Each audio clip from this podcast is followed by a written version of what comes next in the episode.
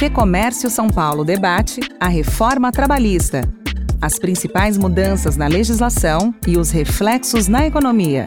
Com os assessores técnicos da Federação, Eduardo Pastore e Fábio Pina, e mediação de Guilherme Baroli. Desde que entrou em vigor em 2017, a reforma trabalhista modernizou e flexibilizou algumas regras da CLT. Um dos principais reflexos da reforma foi a diminuição do número de processos judiciais. Para se ter uma ideia, em 2017 eram protocolados cerca de 200 mil processos trabalhistas por mês. Em 2020, esse número já tinha caído para aproximadamente 70 mil processos mensais. E é deste ponto que eu queria começar a nossa conversa com os nossos dois convidados. Eu tenho aqui ao meu lado Eduardo Pastore, assessor jurídico da FEComércio São Paulo, e Fábio Pina, assessor econômico da casa. Tudo bem, senhores? Tudo bem, Guilherme. Tudo em ordem, prazer. Tudo bem, é um prazer estar aqui. Eduardo, o Brasil é um dos campeões mundiais em quantidade de processos tramitando na justiça e, portanto, a redução da judicialização, falando aqui especificamente das questões trabalhistas, é uma boa notícia. Porém, em 2021, esse quantitativo voltou a aumentar, né? 11,6% a mais que o ano anterior, segundo dados do TST, o Tribunal Superior do Trabalho. Queria saber como está essa situação hoje. É, Guilherme, é, esse aumento da, do número de ações trabalhistas, da litigiosidade, né? Ele tem que, nós temos que considerar um fator é, muito particular, especial, que pode ter influenciado muito esse aumento das ações, que não tem a ver com a reforma trabalhista, mas sim com a pandemia. Quando a gente teve a pandemia onde houve uma demissão em massa, é, por conta de empresas que não suportaram é, é, tocar para frente a sua atividade econômica, logicamente que isso vai ter um reflexo posterior. Então, pode ser que esse aumento dessas ações trabalhistas primeiro esteja muito relacionado com a, com a questão da pandemia, porque quem foi demitido, inclusive nós tivemos notícias de, de pessoas que foram demitidas sem receber nenhum direito, vão para a Justiça do Trabalho pleitear os seus direitos. Então esse é um primeiro aspecto. Agora, por outro lado, a reforma trabalhista, ela fez o contrário. Ela, como você muito bem colocou, ela diminuiu a litigiosidade porque ela estabeleceu mecanismos de racionalidade do processo de trabalho. Quando ela começou a trazer responsabilidade, por exemplo, para o advogado que antes da reforma trabalhista, ele podia fazer um pedido com 10 itens, sabendo que ele tinha direito, que o trabalhador tinha direito somente a dois, porque ele sabia que ele não tinha risco nenhum eh, se por acaso ele perdesse aqueles oito itens. A reforma trabalhista diz o seguinte: olha, você, advogado, que vai pedir 10, vai fazer 10 pedidos para o teu trabalhador aqui, sabendo que ele tem direito somente a dois, fica, toma cuidado, porque se ele ganhar dois e perder oito, nós, é, a reforma estabeleceu uma punição, que seria uma, uma pena é, pecuniária para quem é, litigasse dessa forma. Então, com isso, com esse mecanismo que traz uma racionalidade ao processo do trabalho, nós tivemos uma diminuição saudável das ações trabalhistas, porque a partir desse momento a gente começou a ter ação trabalhista com pedidos objetivos e certos e determinados, aqueles que os reclamantes realmente teriam direito.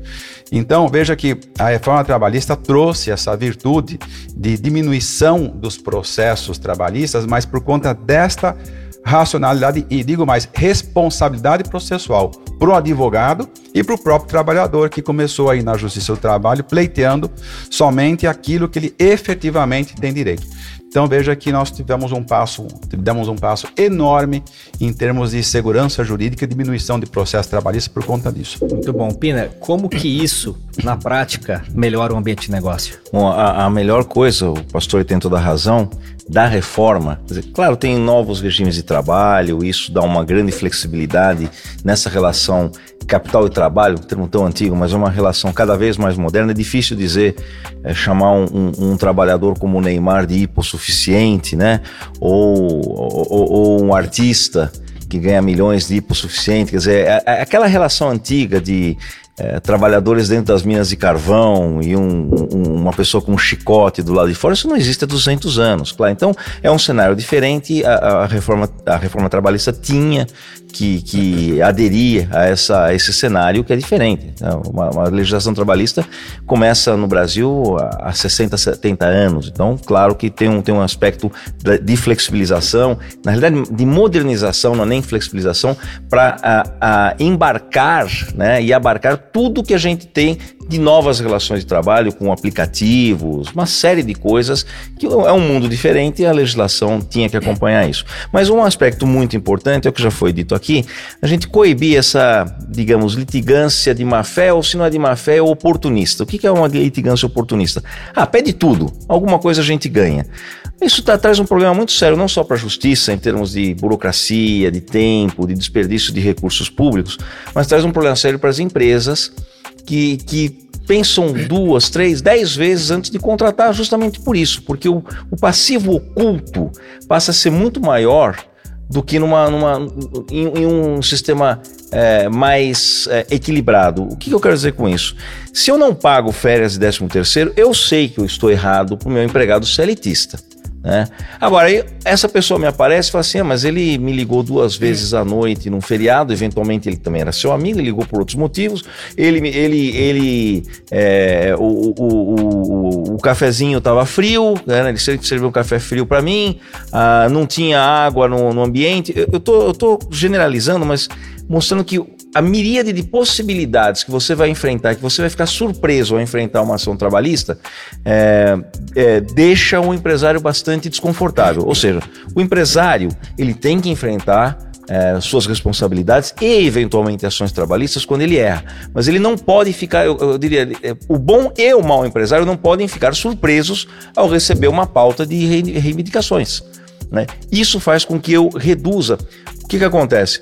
Quando eu reduzo a porta de saída, eu reduzo a porta de entrada. Isso, isso é, é, é, é natural. Ou seja, se eu torno quase impossível eventualmente uma demissão sem um custo absurdo para mim, que é um impeditivo, na realidade é quase uma chantagem. Assim, se eu demitir aquelas pessoas, eu preciso porque a minha empresa não está indo bem, ninguém gosta de demitir, mas se eu demitir, é, é, o meu patrimônio pessoal vai por água abaixo. É. Então, é, eu não quero correr esse risco. Para não correr, qual é, a, qual é a forma de eu não correr esse risco? Eu não admito. Se eu não tenho porta de saída, eu fecho a porta de entrada. Então, desta, de, com esta é, melhoria na, na, é, na, na, legislação trabalhista, é, a gente teve efeitos muito positivos na geração de emprego. Então, acho que esse é, é, é o melhor exemplo econômico. A gente vai voltar a falar das questões econômicas. Antes, eu queria entrar um pouquinho mais nas questões específicas, Eduardo. Hora extra, o que, que mudou com a reforma? É, a, a reforma trabalhista, ela não. Esta lei especificamente, ela não vai, ela não atacou a questão da hora extra, mas ela estabeleceu alguns mecanismos que possibilitam a, de novo, a, a, a racionalização desse, desse processo. Veja, é, quando você traz um pouco mais de previsibilidade para as regras trabalhistas, na contratação, que a gente conversou aqui, inclusive, do intermitente que você paga por hora. É, quando, você, quando você começa a, a clarear essas regras, inclusive as horas extraordinárias, elas acabam sendo, é, é, deixam de existir de uma forma equivocada. Eu estou colocando aqui, Guilherme, assim, a hora extra, essa, essa pergunta que você fez, e é um tema muito delicado nas relações de trabalho, ela é, muitas vezes ela é desvirtuada, por quê? Porque a hora extraordinária, o nome já está dizendo, extraordinariamente você faz uma hora extra, ela se torna comum. E quando isso se torna frequente, ou seja, uma hora extraordinária, ela se torna frequente, deixa de ser extraordinária. Então isso traz um, muita insegurança jurídica nas relações de trabalho. O que eu estou querendo dizer é o seguinte: a reforma trabalhista ela não vai atacar especificamente esse ponto pela via direta, mas ela ajuda pela via indireta através dessas normas mais, eh, dessas regras mais claras, principalmente com relação ao trabalho intermitente, é, é, você você calibrar bem é, esse uso excessivo, essa uso excessivo da hora extra. A gente tem, sempre, tem que, sempre tem que pensar, o empresário, o empregador, sempre precisa pensar que a hora extra pode ser feita sim, mas em caráter extraordinário, como o nome diz, para que não caia na habitualidade. E o pior, né, Guilherme, do que, do que, do que tudo isso, é quando ela se torna habitual, a Justiça do Trabalho vem e diz o seguinte: olha, agora que é habitual, incorpora no salário. Inclusive, se você quiser tirar, não pode tirar desse jeito. Tem que indenizar, enfim. Existem várias consequências jurídicas sobre a questão da hora extra. Ainda que a reforma trabalhista ela não venha tratar isso diretamente, eu sinto que ela conseguiu acertar o alvo pela via indireta, estabelecendo mecanismos, por exemplo, que eu, que eu trouxe aqui, do trabalho intermitente, que faz você pagar somente aquela, aquela hora trabalhada. O que não é, que não é trabalhada não é pago. Então, é, é isso. Trouxe uma racionalização também para a questão das horas extraordinárias. A outra questão que aparece bastante em ações trabalhistas é o intervalo intrajornada. Né? O que, que diz a reforma sobre esse ponto que pode auxiliar a evitar processos? É, é, é esse da, o, que a, o que a reforma trabalhista é, diz sobre esse ponto, ela reforça aquilo que já está na Constituição e na própria na própria CLT. Trabalho de 4, de 6 horas tem intervalo de 15 minutos, a partir da, da, da sexta hora para frente e oitava tem o intervalo do almoço, é, depois você tem um intervalo entre as jornadas de 11 horas para descanso, descanso aos domingos. Essa questão dos intervalos é, intra e extra jornada, elas não são tratadas especificamente na reforma trabalhista, porque isso já está regulado na Constituição Federal e na própria CLT. Mas a reforma trabalhista traz um encaixe aí também, dizendo o seguinte: ó, você, empregador, se quiser contratar nessas modalidades novas, inclusive que a, que a reforma trabalhista trouxe, tem que observar os intervalos de descanso, ou seja, não revogou nenhuma lei específica que trata desse tema. Legal. Terceirização é um tema importante porque é uma solução enorme né, para muitas empresas e como que isso pode tornar a economia mais competitiva, Pina? Nossa, de, de, várias maneiras. Na realidade, a gente tem que lembrar que o Brasil tem, vou arredondar, 110 milhões de pessoas é, trabalhando, 120 milhões de pessoas, pouquinho mais que isso, em, em, condições de trabalho ou em idade ativa, mas nem todos com condições de trabalho, por isso tem os 110 é, trabalhando, é, e desses menos de 50% é CLT. Então isso já, já, daria uma dica de que a CLT não estava sendo é, é, suficiente para a gente é, formalizar todas as relações de trabalho. Uma relação de trabalho muito importante para a economia é a terceirização. E no fundo, no fundo, ela tem origem, a ideia tem origem lá atrás, no começo do que a gente chama de economia, quando o Adam Smith vai falando e o Davi Ricardo também em especialização. É, é, é claro que você tem alguns funcionários numa empresa CLTista, é natural. É claro, mas isso é uma decisão do empresário. Mas eu posso contratar empresas absolutamente especializadas em certas, em certas atividades é, até fim, né? Mas é, é, meio para que a minha empresa desempenhe é, é, o melhor papel possível. Provavelmente aqui nós estamos trabalhando com vários terceirizados. Provavelmente isso está acontecendo nesse podcast, né? Esta empresa deve ter outros terceirizados e empresas terceirizadas têm outros terceirizados. O que, que você faz com isso? Você aumenta é, é, substancialmente a, a, a, a, capacidade de fornecer um serviço de qualidade. Você aumenta substancialmente a produtividade a um custo adequado para a nossa economia. É, esse, é, é, esse é o melhor da, da terceirização. Com um detalhe a mais Eventualmente eu tenho uma atividade já meio regular e eu começo a, a, caminhar ou recebo pedidos ou minha empresa começa a se orientar por uma outra vertente que eu ainda não tenho expertise. Eu vou ter que contar com uma série de consultores, trabalho, trabalho, trabalho terceirizado, empresas que vão me terceirizar serviços, porque é um novo ambiente, ou seja, facilita a minha decisão de avançar em novas fronteiras. Qual foi o grande avanço que a reforma trabalhista deu na questão da terceirização? Ela, o Pina já mencionou, ela tirou a grande celeuma que se discutia sobre a possibilidade de terceirizar a atividade fim. Uhum. Antes, da, antes da reforma trabalhista era assim, né, Pina? Lembra como sim, é que era? Sim. Terceirizou a atividade fim. Aí o juiz vinha falar para a empresa assim: falou assim, ó, você terceirizou a atividade fim. Aqui tem uma súmula do Tribunal Superior do Trabalho que fala que você não pode terceirizar a atividade fim. Aí, a, aí o, o, a, a, na, na, audiência trabalhista tentava se identificar o que, que é atividade é. fim de uma empresa. E o juiz do trabalho é especializado para poder é, olhar e, e ele sabe de lei, ele não sabe do negócio.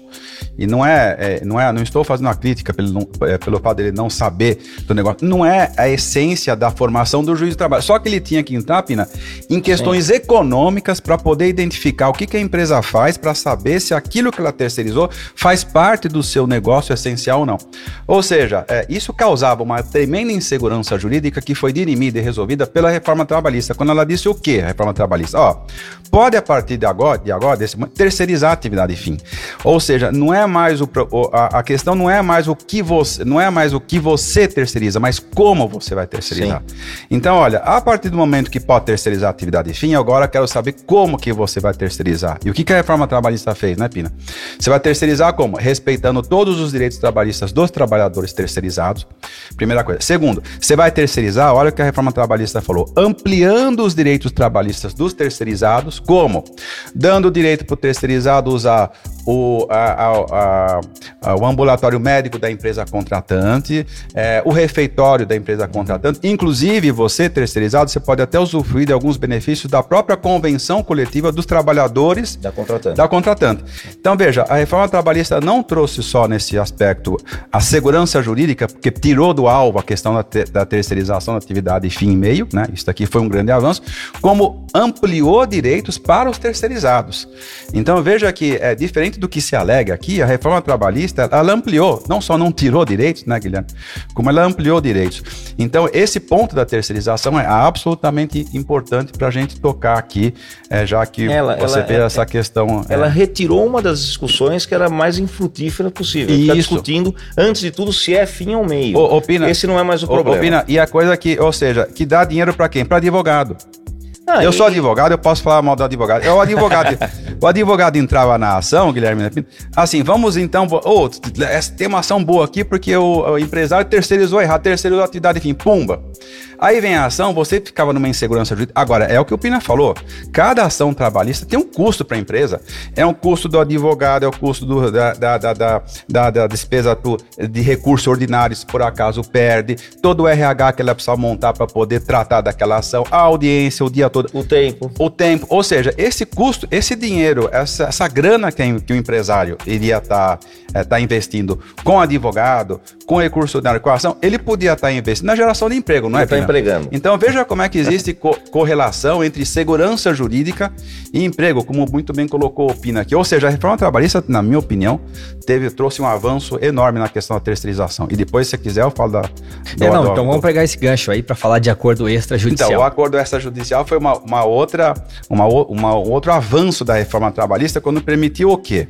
O que, que essa reforma trabalhista fez nessa questão do acordo extrajudicial e, e e na prática, ela disse o seguinte: falou assim, olha, você trabalhador que quiser é, fazer um acerto com o teu empregador, em vez de você mandar na cabeça dele uma ação trabalhista, uhum. vamos combinar aqui, você, ó, você trabalhador contrata um advogado, eu empresa tenho outro advogado, os advogados sentam e conversam, vamos, vamos, vamos ver o que, que você quer aqui, a gente acerta o valor e submete à Justiça do Trabalho, não no modelo de uma ação, mas sim para a Justiça do Trabalho olhar tudo, a Justiça olha para esse acordo e homologa. Estando certo, homologa. Então, este foi um grande avanço, por quê? Porque evitou o quê? De novo, ação, litígio e contenda. Um acordo extrajudicial é muito mais barato do que uma ação trabalhista. E é muito melhor para o empregado.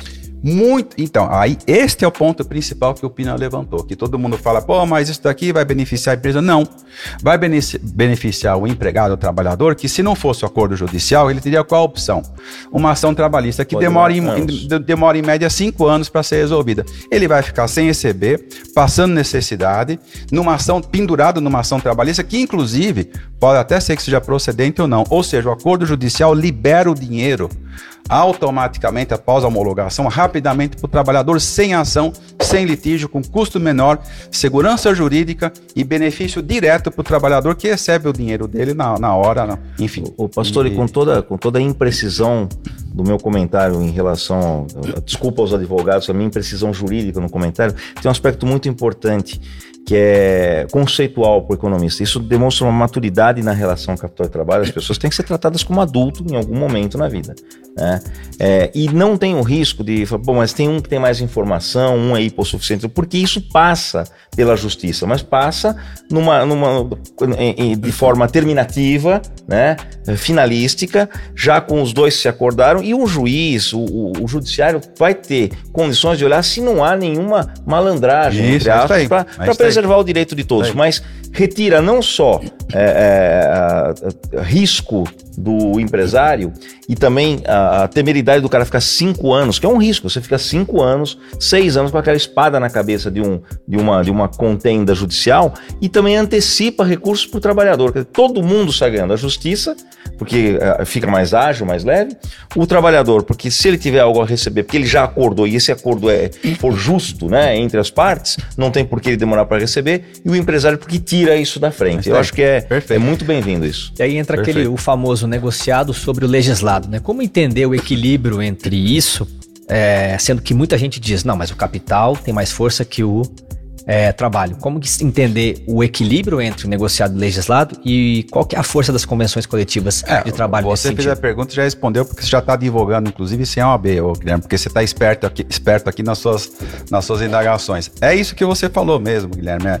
Como é que a reforma trabalhista resolveu isso? Não existe a mínima possibilidade de você achar que nessa hora o capital prevalece sobre o trabalho, porque o negociado sobre o legislado é feito através de sindicatos. Sindicatos laborais de trabalhadores e de, de, de, empregadores, você senta, você negocia aquilo que está no artigo 611-A da CLT, que é o que permite ser negociado. Então, a primeira regra é essa: não se negocia qualquer coisa. Uhum. Negocia só aqueles direitos que estão no 611-A, primeiro. Segundo, você negocia através de sindicatos, ou seja, não existe a possibilidade de você, do trabalhador, negociar individualmente com o, emprega, com o empregador, porque aí ele estaria numa situação econômica desvantajosa. Negocia entre os sindicatos e mais do que isso, Guilherme, se por acaso o trabalhador entender que mesmo aquilo, aquele direito que está no artigo 611-A não pode passar debaixo do negociado sobre o legislado, ele pode dizer para o seu sindicato assim, não quero, não quero que você negocie. O sindicato, entendendo que esse é um pedido do trabalhador correto, não negocia. E aí na hora que ele não negocia, prevalece o quê? Prevalece todas as regras da CLT, ou seja, não se retira nenhum direito pelo fato dele não negociar aqueles direitos no 611A.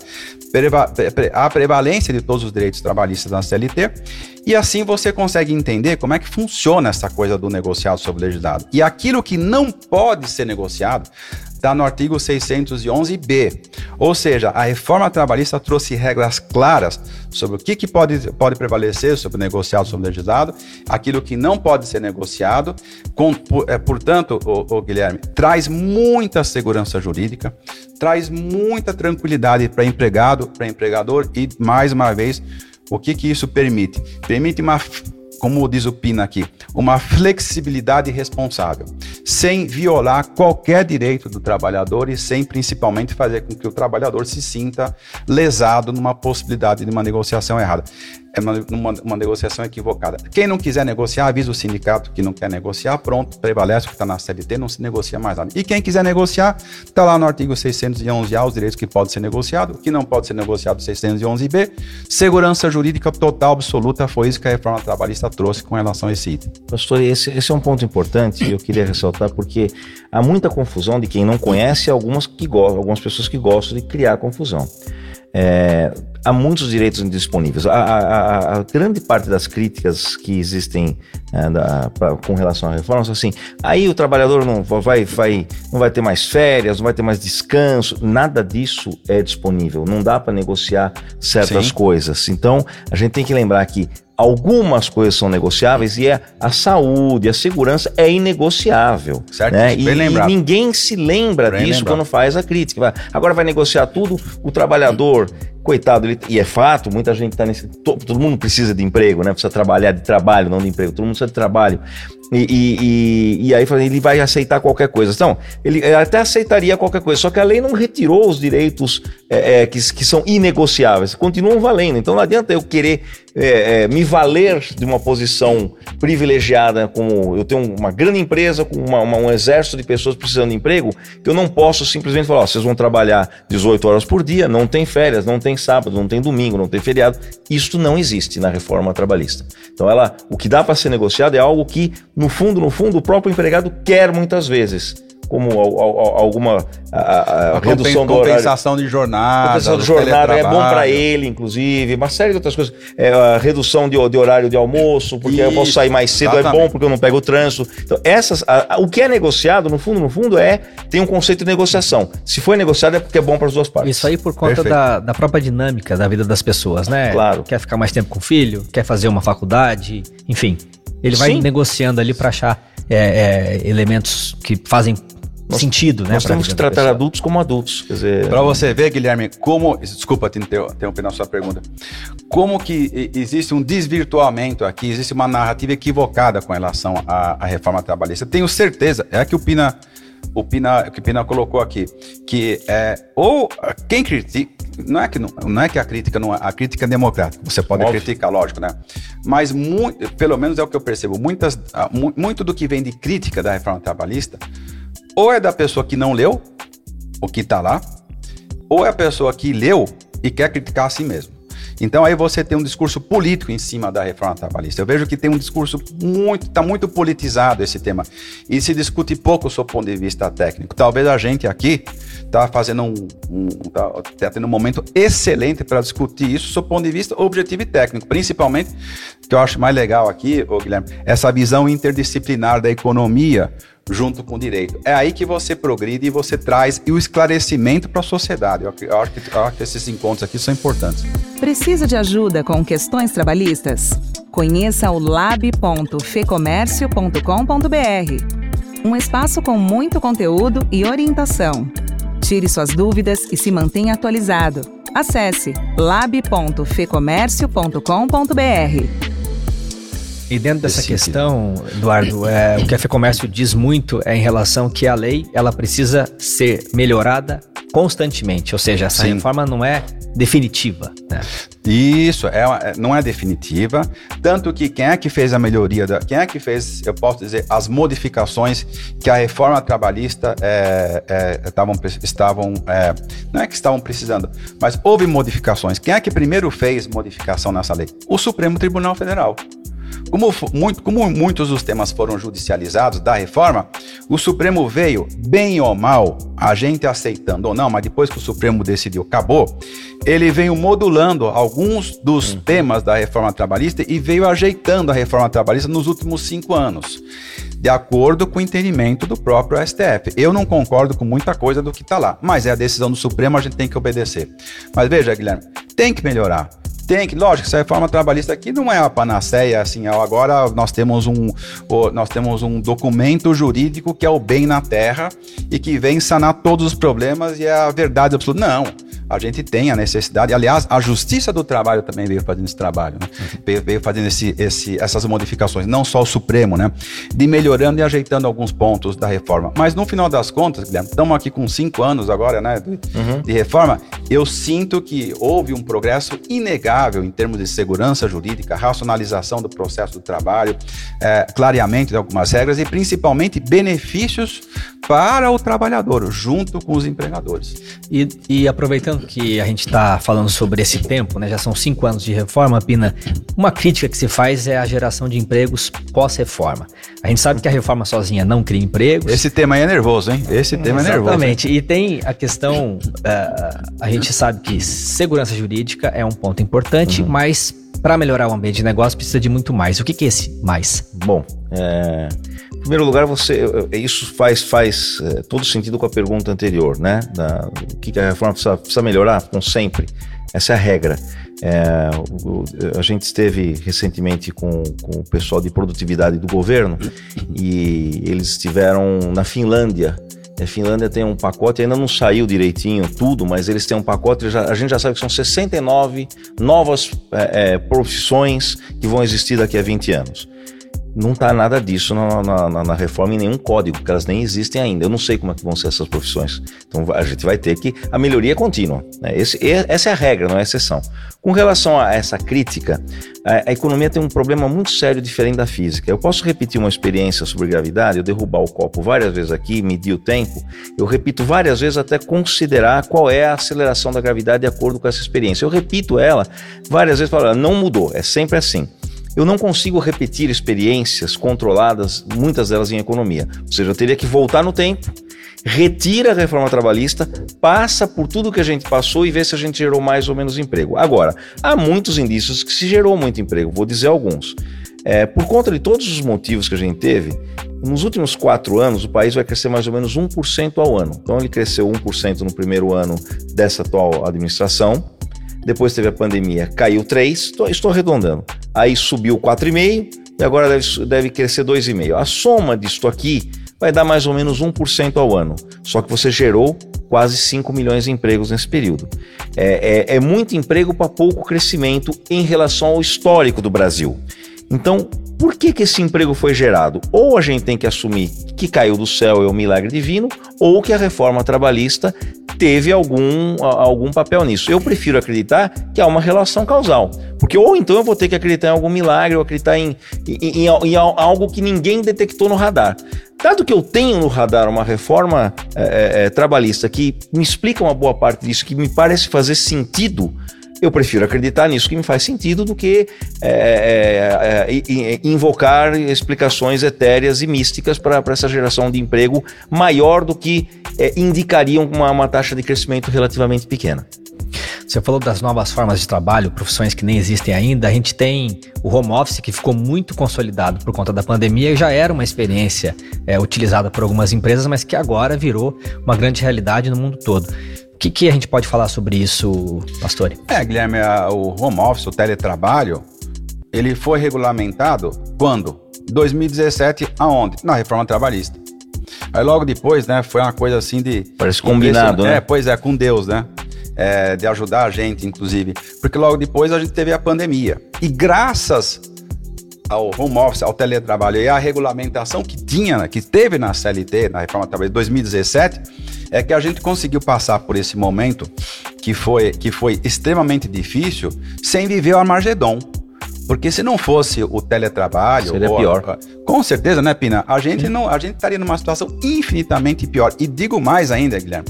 Nós lá na FEComércio, eu sou testemunho disso porque eu acompanhei todo o pessoal, o time todo de negociadores da federação que fez um trabalho primoroso nesse aspecto, porque eles capturaram o teletrabalho e lá os negociadores da FEComércio e começaram a inserir outras cláusulas e os detalhes do teletrabalho dentro das convenções coletivas no período mais crítico da pandemia. Então, veja, foi feito justamente por ter essa regulamentação lá na reforma trabalhista que nós, lá na FEComércio, foi, foi, foram feitas muitas negociações de migração de detalhes das normas, do, dos detalhes do teletrabalho para dentro das convenções coletivas, que salvaram milhões de empregos e empresas.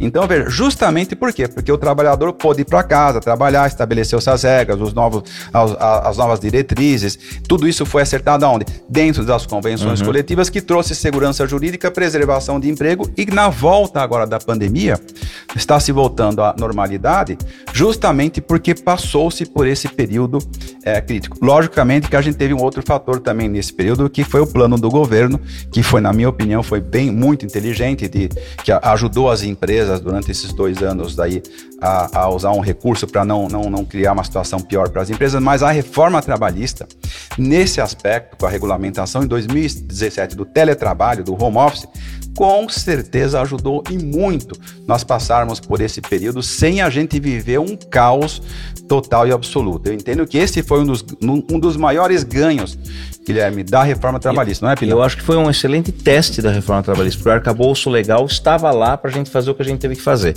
É. E em não estando, a gente teria que consultar muitas outras instâncias e instituições para poder dar alguma solução e talvez demorasse muito mais. Então o arcabouço estava lá para algo que aconteceu no mundo inteiro, que é o chamado nômade digital. E aí também o, o, o trabalho remoto, de forma geral, também faz parte dessa. A tecnologia permitiu e as pessoas, muitas gostam.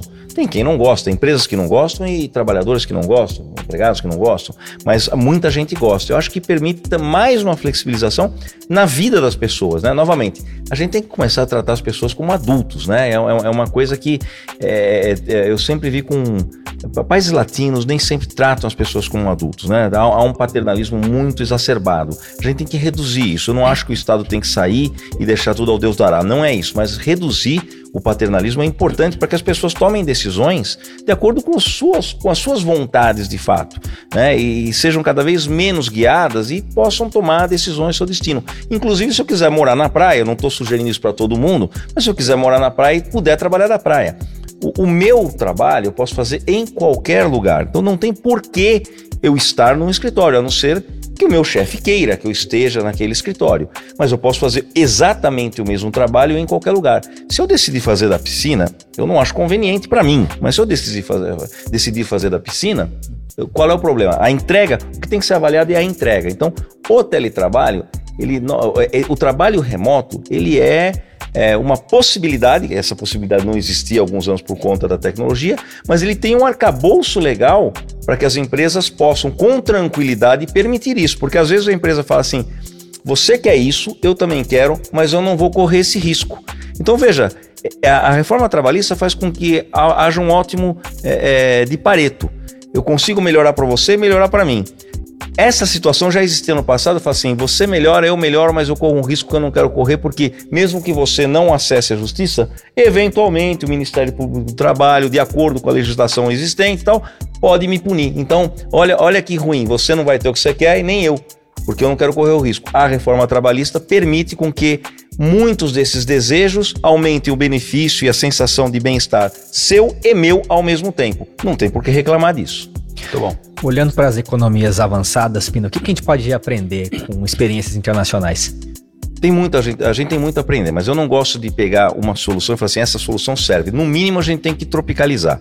E assim, a, é, os extremos do, do, do, espectro ideológico são muito engraçados, que eles pegam exemplos, só os convenientes, né? Então, uh, o pessoal vai lá na Suécia, pega os exemplos convenientes da Suécia, quem, quem tem um, um, um espectro ideológico mais à esquerda, pega os exemplos convenientes da Suécia e esquece olimpicamente o, que, o, o resto, né? Que aquilo não convém. Os liberais radicais, o espectro ideológico mais à direita, é, vai lá e pega os exemplos americanos ou de Singapura. Singapura é mais engraçado para mim, que é uma ilha com menor que a cidade de São Paulo, e transferem para o Brasil. E a, a gente não pode pegar nenhum exemplo pronto e trazer para o Brasil. A gente tem inteligência suficiente para fazer as nossas, que a gente chama de tropicalização. E não é questão do jeitinho. Agora, claro que existem experiências internacionais comparadas, você fala assim aqui dá mais certo, aqui dá mais errado. E não é só certo e errado, tem também o que cada país quer ser. Então eu acho que o, o, um país como o Japão, que está com uma população envelhecida, mas tem uma renda per capita, eu vou arredondar, de 50 mil dólares, se eles decidem que eles querem ter um estado de bem-estar muito grande em troca do crescimento, me parece até razoável com 50 mil dólares. É uma decisão, eu não gostaria, eu prefiro um eu prefiro um modelo americano, mas é uma decisão razoável. Tomar essa decisão no Brasil com uma renda per capita de 8 mil dólares me parece absolutamente equivocada. Primeiro porque eu não tenho condições de ter aquele estado de bem-estar que a gente tem no Japão. Eu não tenho essas condições. E eu o custo disso será eu parar ou regredir numa renda per capita que já é muito baixa. Então, por isso que a gente tem que olhar as experiências internacionais, mas sob a luz do que a gente quer né? Assim, é, e, e, as pessoas vendem também o melhor dos dois mundos. A gente vai ter um estado de bem-estar social monstruoso para absolutamente todo mundo, sem custo para ninguém, e com um crescimento é, econômico enorme. Isso não vai acontecer. A gente tem que tomar decisões pautadas na realidade. É, claro, algum nível de bem-estar social, você não vai ficar vendo as pessoas morrerem de fome na rua e não fazer nada. Então, por exemplo, o auxílio Brasil ou emergencial, qualquer que seja, é bem-vindo. Não vamos ficar vendo as pessoas morrendo de fome na rua. Agora, imaginar que a gente vai resolver todos os problemas para todas as pessoas, que a gente até saiba quais são esses problemas, é péssimo. É, então, as experiências internacionais que eu gosto mais têm mais a ver com uma cada vez mais flexibilização dessa relação de trabalho. Isso em esses países, os dados mostram que eles crescem mais, a renda per capita cresce mais rapidamente, sem perder de vista que há direitos que eu não posso dispor. Né? Não é um vale tudo, mas eu acho que é, uma, as decisões têm que ficar mais próximas dos desejos individuais que dos anseios de um Estado que, que toma conta dos nossos desejos. É mais ou menos isso. E Eduardo, você tem um mantra, né? Que se quer evitar problemas trabalhistas, olhe para a gestão. Queria que você falasse sobre é, isso. O, ah, bom, o, o mantra é esse que eu já falo já faz alguns anos, né? Que ainda mais enquanto advogado, né? dá para falar já isso dessa forma aqui. Eu digo que 80% dos problemas jurídicos trabalhistas, até risquei um número aqui, Pina, é, não são problemas é, originalmente jurídicos, né? Eles são problemas de, que, que acontecem na gestão, mais especificamente de gestão de pessoas. Eles se transformam num problema jurídico depois, mas o DNA desses problemas está muito relacionado ao quê? A gestão, a forma com que o empresário ele faz a gestão de pessoas, inclusive. Então, é, o que eu quero dizer com isso é o seguinte: se você, empresário, quiser ter segurança jurídica trabalhista, não quiser, inclusive, ter muita a, a ação trabalhista, tem uma dica, né? Primeira dica: olha para a gestão.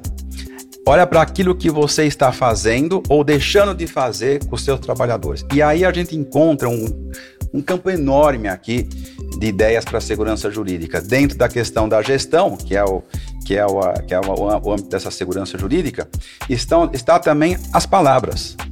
Né? As palavras e a comunicação tem muito a ver com segurança jurídica trabalhista. Aquilo que, o que, que é, o que, que é a, a, aquilo que o empresário deve falar para o seu trabalhador e não fala, como um estímulo, um reconhecimento, um acolhimento, e aquilo que ele não deve falar e fala. Com uma coisa, uma, uma, uma diretriz equivocada, que no final das contas, principalmente isso aquilo que não deve ser dito, mas é dito, o trabalhador é o é, é, é tá lá, debaixo da relação capital-trabalho. De uma certa forma, tá, ele está economicamente, é, ele tem, tem, menos bala na agulha. Essas coisas que não deveriam ser ditas, mas são, o sujeito vai introjetando, vai introjetando. Então, de duas uma, ou ele fica quieto e não fala nada, porque tem alguns que falam. E esses que não falam nada, que vão introjetando e vão ficando chateados, na hora que sai da empresa, aí eles falam. Aonde? Na frente do juiz do trabalho. Olha, tá vendo? Aquela aquilo que você me falou lá, que não devia, que me maltratou, dano moral, assédio moral, ele vai falar onde? Na Justiça do Trabalho. Eu estou colocando aqui, Guilherme, é, Guilherme, essa questão da, do mantra tem muito a ver com a questão da gestão, aquilo que se fala, aquilo que não se pode falar, aquilo que se deve falar, o tratamento, o comportamento, o assédio moral é isso, tá? Aqui o exemplo clássico do que, que pode se transformar um problema de, de, de mau comportamento nas relações de trabalho, pode virar uma ação, inclusive com o Ministério Público mandando na cabeça do empresário uma ação civil pública de assédio com dano moral coletivo. Então vejam, essa, o mantra funciona, funciona dessa maneira. Quem quiser evitar problema trabalhista não é, não fica pensando só em contratar advogado. Vai para a gestão e eu e uma vez eu falei isso, Opina, e o pessoal de gestão de RH falou assim: "Pô, você falou que 80% dos problemas trabalhistas não são jurídicos e sim de gestão, mais gestão pessoal". Eles ficaram ofendidos, porque eles achavam que eu estava terceirizando o problema para eles. Aí eu, aí eu hoje eu mudo o discurso, eu falo assim, não, é, 80% dos problemas jurídicos trabalhistas estão estão na, não são jurídicos, estão muito atrelados à gestão, mas 80% da solução desses problemas também está lá. Então, então assim, é, ela, é nesse, nesse universo, ô Guilherme, que precisa, que eu sinto que está grande parte da insegurança jurídica trabalhista do Brasil. Eu não estou dizendo que é só lá, porque, como o Pina colocou aqui, tem tribunal interpretando lei de uma maneira totalmente equivocada, tem Ministério Público, inclusive, interpretando lei contra a lei, contra o sentido da lei, é, tem juiz do trabalho que muitas vezes faz isso, não é a maioria, vou fazer o corte aqui, é uma, é uma interpretação minoritária dessa forma da lei que traz uma insegurança jurídica externa, de fora para dentro da empresa. Aí tem também tem um universo gigante da insegurança jurídica. Mas, assim, uma parte dela está lá na gestão e aí deve ser olhado com carinho, ô Guilherme, para as empresas começarem a viver um ambiente um pouco melhor e de menos conflito, inclusive, com possibilidade de estourar isso em ação trabalhista, ação civil público, até fiscalização do trabalho. Né, Pino? Perfeito, perfeito. É isso aí, né? A redução de risco é bom para a empresa, é bom para o empregado, é bom para o trabalhador, porque ele arranja mais opções de trabalho. Simples como isso. Cada real que esse empresário deixa de gastar com uma ação trabalhista com o advogado. pode empregar. exatamente. Pode empregar. É isso aí. É, a atividade fim do empresário é ganhar dinheiro sim, mas é gerar emprego, Ele só ganha renda. dinheiro gerando emprego, pois esse é, é, o ponto. Então, então, aí é pronto. Então tira da, tira da ação, tira da Justiça do Trabalho, tira do Ministério Público e deixa dentro da empresa essa grana. Sem, sem tirar os direitos, sem tirar. Lógico, né? É esse lógico, o ponto. A gente, lógico, tem que, tá a, gente tem, a gente tem que ir para a justiça quando precisa. Esse é o ponto. E olha que eu tô falando uma coisa que não agrada muito os advogados, nem a OAB, porque, porque o pessoal gosta de litígio e tal, mas eu não gosto. Acho que eu devo ser um dos poucos advogados que não gosta de briga, que não gosta de ação e prefiro matar no ninho. É, é, tem aquele viés lá de a gente matar os problemas do ninho, que isso que ajuda a empresa, inclusive, a empregar, como o Pina, Pina colocou aqui. Tá certo, esse foi o debate da FEComércio São Paulo sobre reforma trabalhista. Se você se interessa por esse tema, é legal que você saiba que a FEComércio lançou uma carta aberta que já está na rua, circulando, com especialistas explicando a importância e mostrando os principais avanços que foram conquistados até agora. Esse documento já está nas mãos de líderes dos setores público e privado. E se você, portanto, quer saber mais e fazer parte desse movimento, acessa aí representa.fecomércio.com.br barra reforma de todos, se cadastra para ter acesso à carta e receber materiais relacionados. Eduardo Pastor e Fábio Pina, muito obrigado. Obrigado pelo convite. Obrigado pela oportunidade. Fecomércio São Paulo debateu a reforma trabalhista, as principais mudanças na legislação e os reflexos na economia.